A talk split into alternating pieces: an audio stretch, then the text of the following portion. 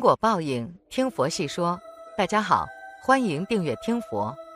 一男子在家喂猪，在喂食完的时候，在猪圈听到了哭声，大感惊奇的他，同时也在寻找，看看到底是什么。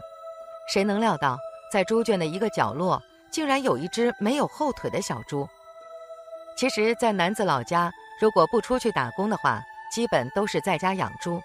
就是在他喂食的时候，发现了惊奇的一幕。那天他去喂食，发现了那只残疾的小猪后，可能是同情或者是什么情绪，他就把小猪带回了家里，担心如果不管的话，这只小猪会死掉。在他的精心喂养下，这只小猪逐渐长大。男子担心猪身体的问题，担心它如果走动的话会把身体拖烂，就教它倒立。在功夫不负有心人的耐心教导下，这只猪终于学会了倒立走路。人本身就是感情动物，大部分的人对于可怜的动物和事物都会触动心底的那处柔软。就像骆红贤经历的这件事情，直接影响了他的一生。有一次，骆红贤循例要将养了一年的大黑猪运往屠宰场屠宰，当天的状况却异于往常。他说。被我抓的那只猪就这么眼睁睁地看着我，未发出任何声音，像是在问我：“你怎么会这样对待我？”其余的猪声嘶力竭地集体大叫。那个经验让骆红贤当天晚上无法入睡，眼前一直出现当时的画面。他连夜赶往屠宰场，想救回那只眼睁睁看着他的猪，哪怕为此付出双倍的价钱。但是他还是去迟了。那只猪已经不幸地被屠宰了，呈现在他眼前的是那只猪屠宰的场景。那次经验震撼太强了，我之后就吃不下肉，吃素了。骆红贤说：“其实猪的灵性很强，当饲主打开栅栏，它们全会感到惊恐，都知道人要做什么。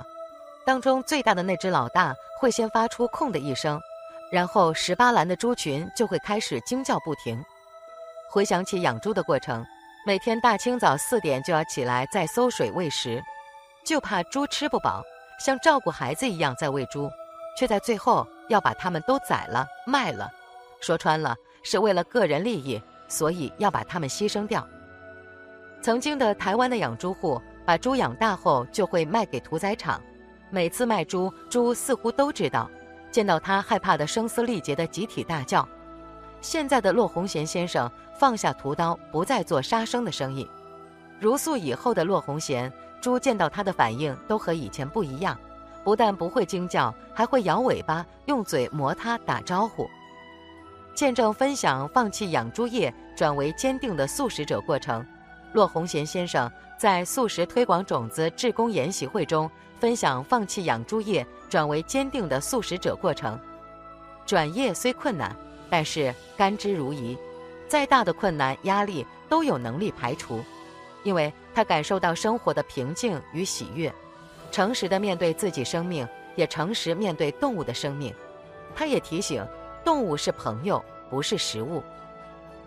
除了吃素以外，骆红贤还将猪舍改为猪天堂爱海动物庇护所，陆续让参访的上万人由荤转素，在海内外演讲破五百场。至今救护过无数只猪、鸡、羊、牛等家畜与家禽。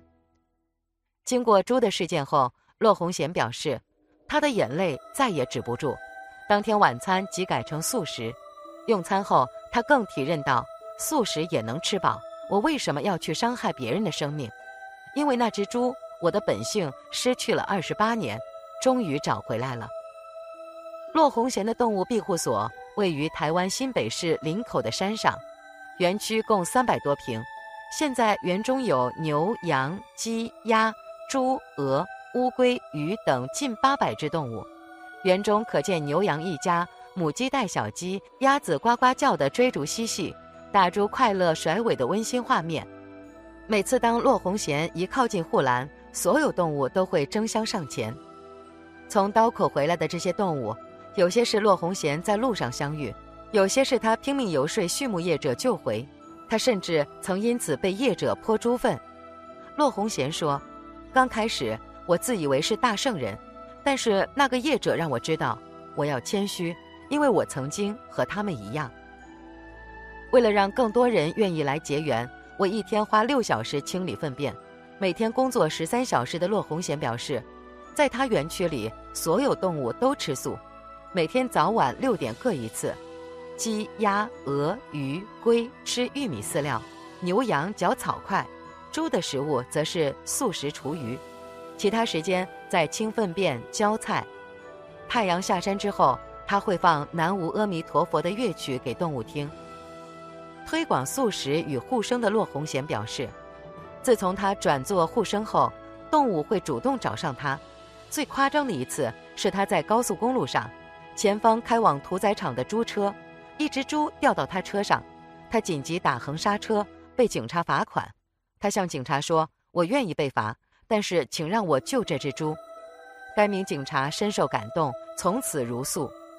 不仅如此，骆红贤的园区附近有多间畜牧场，其中一间牧场的七十岁业者患食道癌，他听取骆红贤的建议如素，并救护园区剩下的五十只猪，被大家称为骆红贤第二。许多原本吃荤的人，包括访客、义工，在造访骆红贤的园区后，与每天吃下肚的动物相处，纷纷落泪，从此吃素。骆红贤笑道：“我问他们喜欢吃什么，喜欢吃猪的就去帮猪洗澡，喜欢吃羊的就去割草喂食。”决定如素后，骆红贤也自读因果经典，通过佛法认识这个世界。经常在生活中将因果故事分享给身边的亲友，更花了六年时间度化全家六人吃素，特地考取了素食厨艺丙级执照，让八十三岁的阿嬷现在也爱吃素。在佛法中，灵性是指人的天赋和智慧，而动物的灵性是指它跟人类一样也有智慧、有思维。圣严法师说，从动物来分析。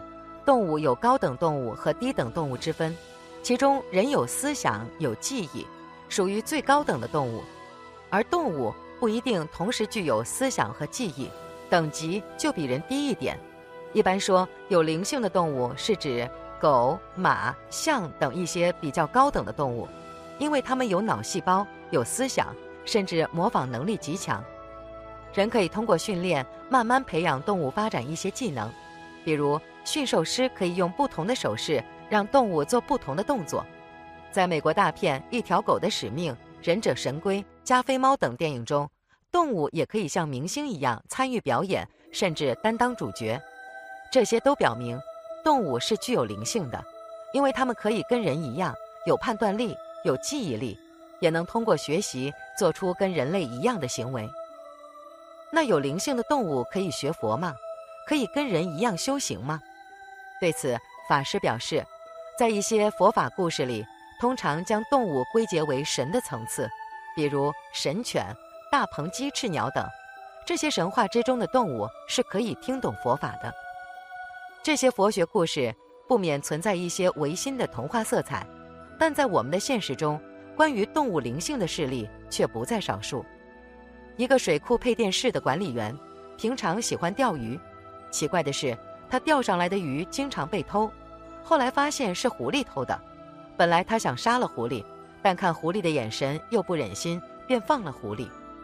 然而，在一九七六年七月二十八号凌晨三点左右，熟睡中的他被外面的动静闹醒，他起身出去查看，发现是狐狸在闹。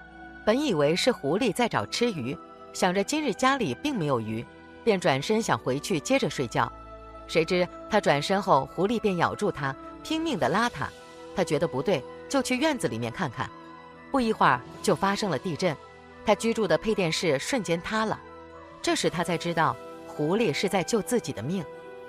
你看，人懂得知恩图报，动物也懂得感恩，会在紧急时刻及时救助人类。这在一定意义上说，动物也在行善事，积福德。佛说。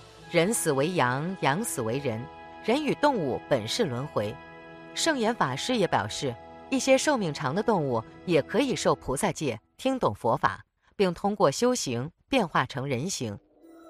众生皆可成佛，这里的众生包括一切能动的动物，没有高低等级之分。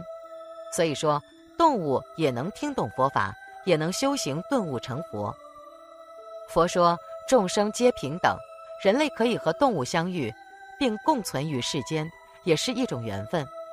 圣严法师也说，我们要有慈悲心，要尊重动物，敬畏每一个生命。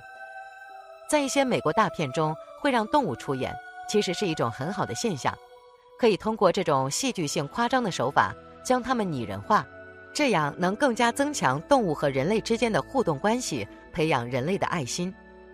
然而，在一些偏远地区，很多人还是会去非法捕猎一些国家珍稀保护动物。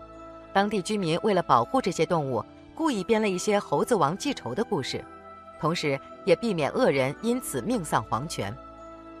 当然，民间故事和国家的濒危物种保护法都只是一个警戒的作用，最主要的还是人类自己要对动物有慈悲心。圣严法师最后总结道：“作为佛教徒，见到任何动物都要把它当成现在的众生、未来的佛陀，也要相信他们能听懂佛法。虽然语言不相通，但是可以通过诚意的行动互相感动。”佛经上。关于动物灵性的记载还有很多，这里不便一一列举。但至少我们在听了圣严法师的开示后，要懂得动物也是有灵性的，也能听懂佛法。不管是作为佛教徒还是不信佛的人，我们都应该善待动物，尊重一切生命。南无阿弥陀佛。本期节目到这里就结束了。想看更多精彩内容，记得订阅点赞。我们下期。不见不散。